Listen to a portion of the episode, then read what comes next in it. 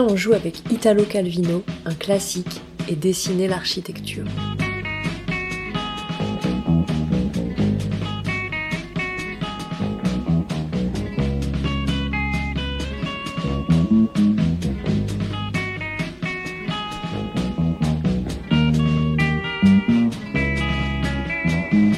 Bonjour, c'est la bibliothèque du Diable au corps.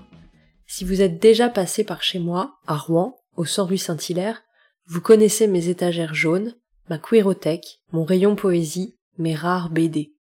Un de mes secrets les mieux gardés, c'est que j'ai aussi un rayon jeunesse. Il est décentralisé au troisième étage du bâtiment, dans une pièce où il y a des jouets. Enfin, d'autres jouets.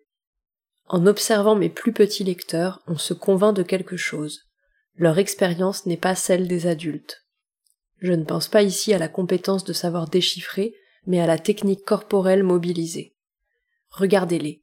Pour sortir un album du bac, il faut le hisser aussi haut que possible.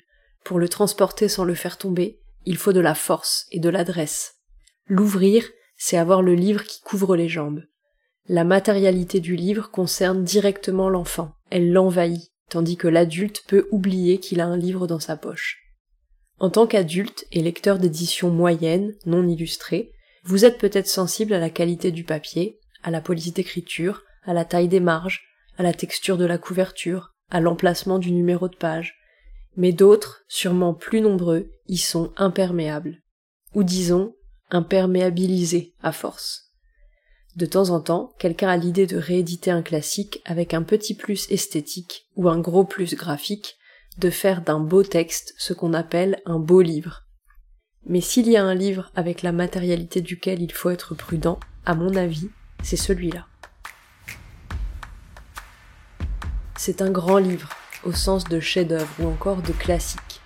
Il a donc été réédité plusieurs fois, en point au seuil ou en folio chez Gallimard, avec autant de variations de couverture. Sur ce coup-là, on n'a pas eu de chance. On aurait pu avoir l'exemplaire qui présente une sculpture de Giacometti, le palais à 4 heures du matin, où un personnage se trouve dans un décor muséal fait de petits bâtons de bois. Ou la couverture agrémentée d'une construction géométrique en noir, blanc, vert et rouge signée Gianpaolo Pagni. Ou encore celui qui montre une page du brouillon original du texte. Des abstractions, des gens dans leur paysage, des choses qui s'agencent ou un chantier en cours, toutes ces couvertures renvoient subtilement à l'objet du livre. La nôtre est moins jolie et surtout plus figurative c'est le dessin d'une galère qui vogue vers une citadelle, laquelle émerge presque éblouissante d'une mer rouge et violette pour se détacher sur un ciel turquoise. Et en blanc, dans le ciel saturé, se détachent les mots Italo Calvino, les villes invisibles. Cet exemplaire occupe le numéro 000235 de mon catalogue, numéro inscrit en rouge sur l'étiquette du diable au corps, ce qui est plutôt rare. Il a été lu et même travaillé au corps.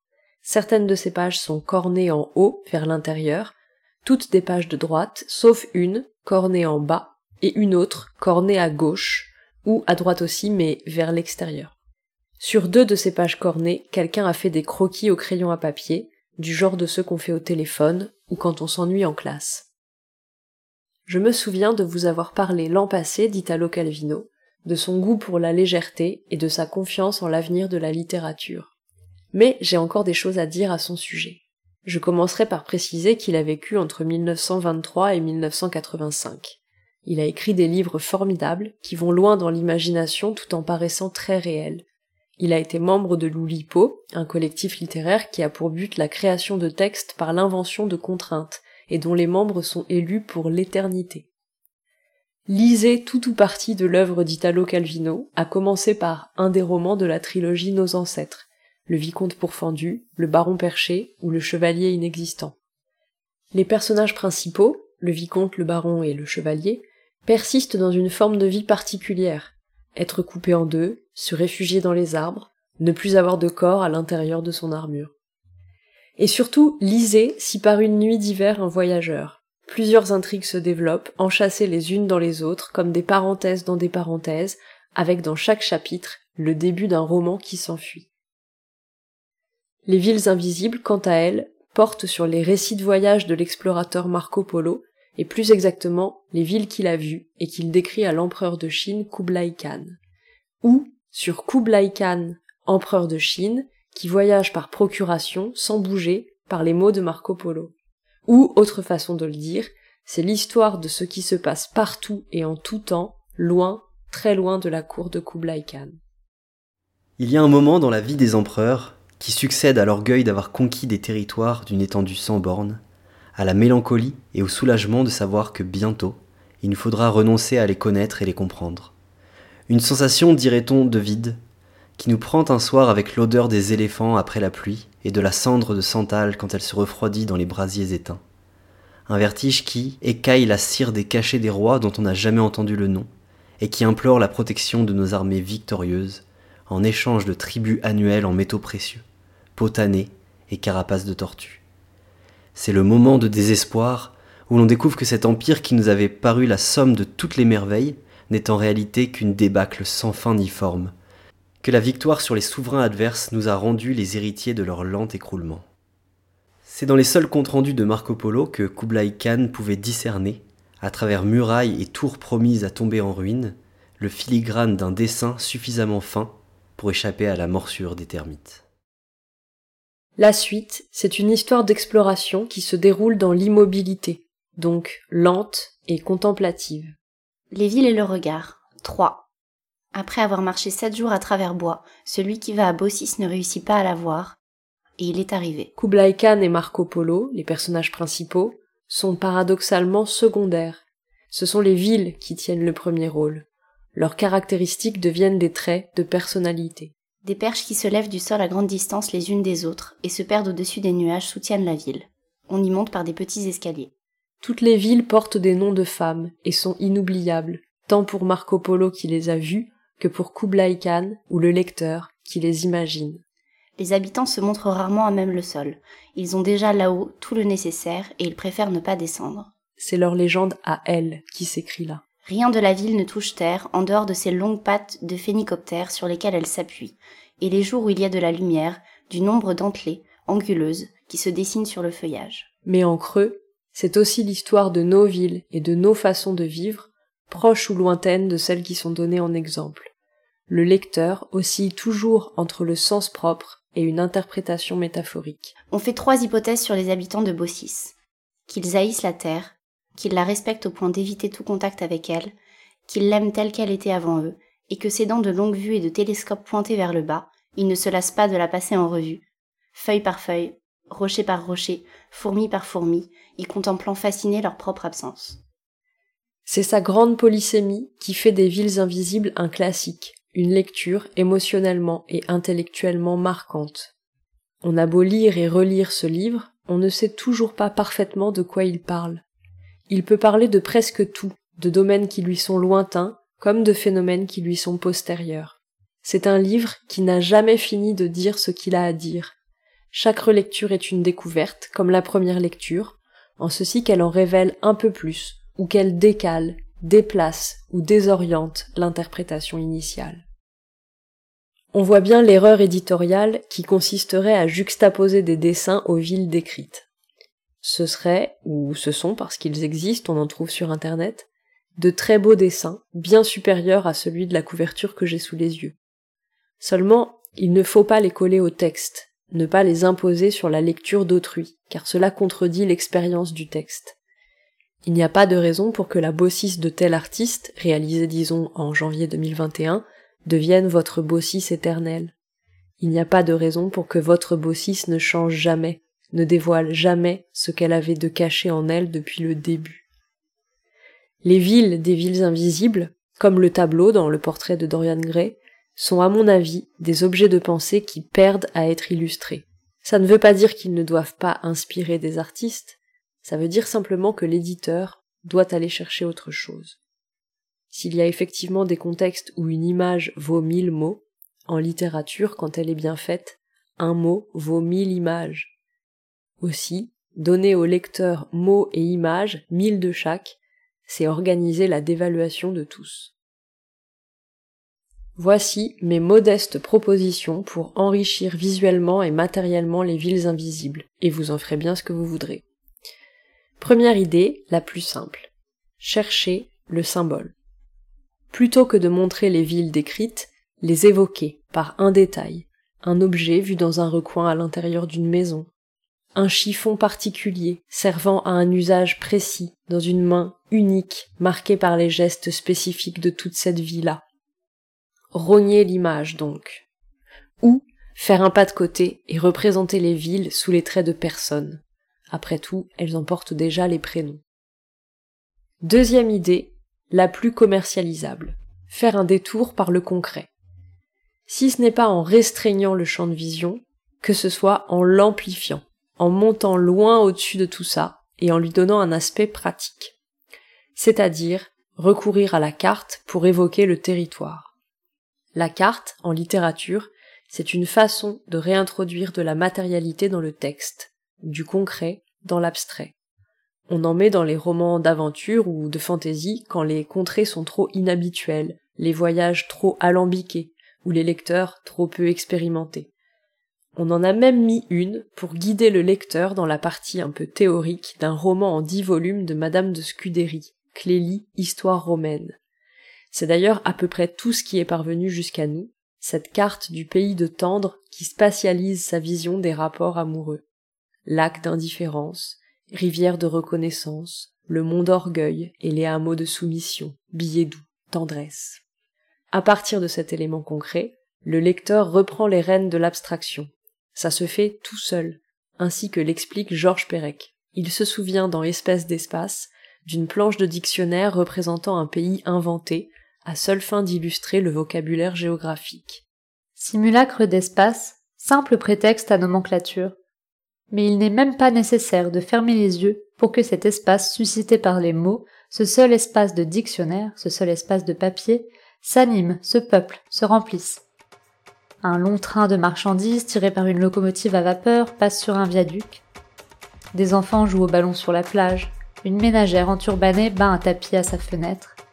Il y a des vaches dans les prés, des vignerons dans les vignes, des bûcherons dans les forêts, des cordées d'alpinistes dans les montagnes. Espèce d'espace, d'ailleurs, c'est un livre dont on a soigné la matérialité.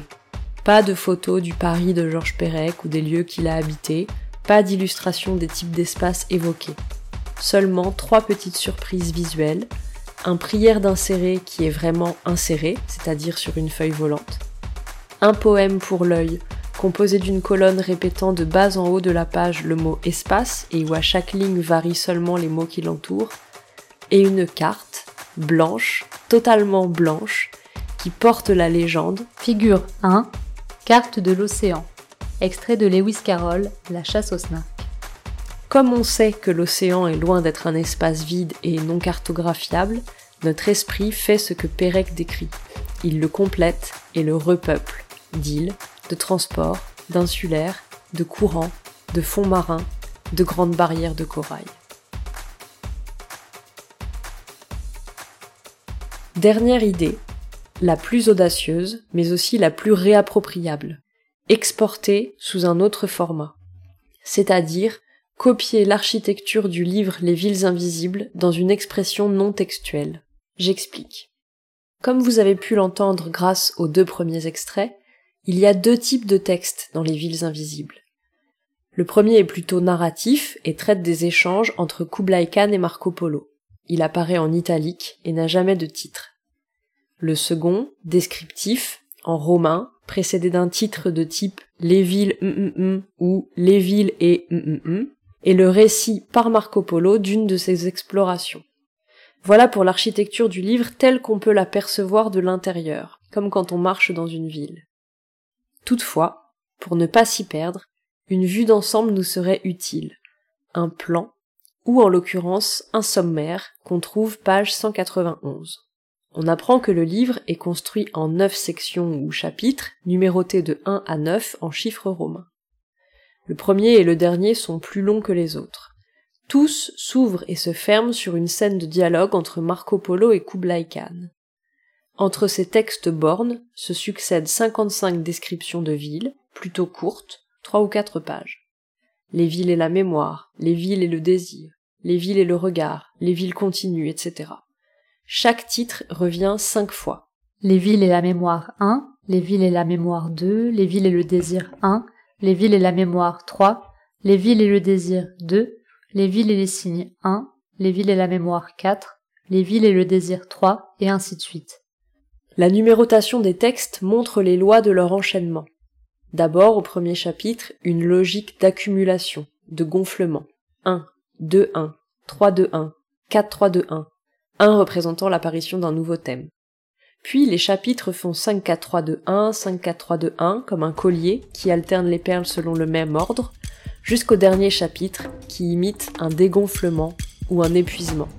5, 4, 3, 2, 5, 4, 3, 5, 4, 5. Les villes et les morts, les villes et le ciel, les villes continues, les villes cachées, le ciel, continue, caché, continue, caché, caché. On pourrait matérialiser cette architecture en utilisant une couleur pour chaque thème. On les verrait alors se succéder et revenir, soit dans le temps, dans une vidéo par exemple, soit dans l'espace, sur une toile ou le long d'un collier. Rouge, rouge bleu, rouge bleu jaune, rouge bleu jaune vert, rouge bleu jaune vert violet, bleu jaune vert violet. Il y a un collectif d'artistes brodeuses du nom de Pérécophile qui fait exactement ça avec les poèmes les plus contraints de Georges Perec. Chaque lettre est associée à une couleur et traduite sous la forme d'un petit carré au point de croix. Noir, kaki, rose, gris, noir, kaki, rose, noir, kaki, rose, kaki, rose, rose. Cette variation non illustrative, non figurative, déplace notre lecture du texte initial sans la figer. Même accolée au texte, elle ne pourrait pas le dévaluer tant elle en est éloignée. Ils ont le même ADN, mais pas la même apparence. Au lieu de restreindre et de dévaluer, elle multiplie les interprétations. Conformément au précepte de l'Oulipo, la contrainte se combine à d'autres pour créer une nouvelle forme, et ainsi de suite, à l'infini. Le catalogue des formes est infini. Aussi longtemps que chaque forme n'aura pas trouvé sa ville, de nouvelles villes continueront de naître.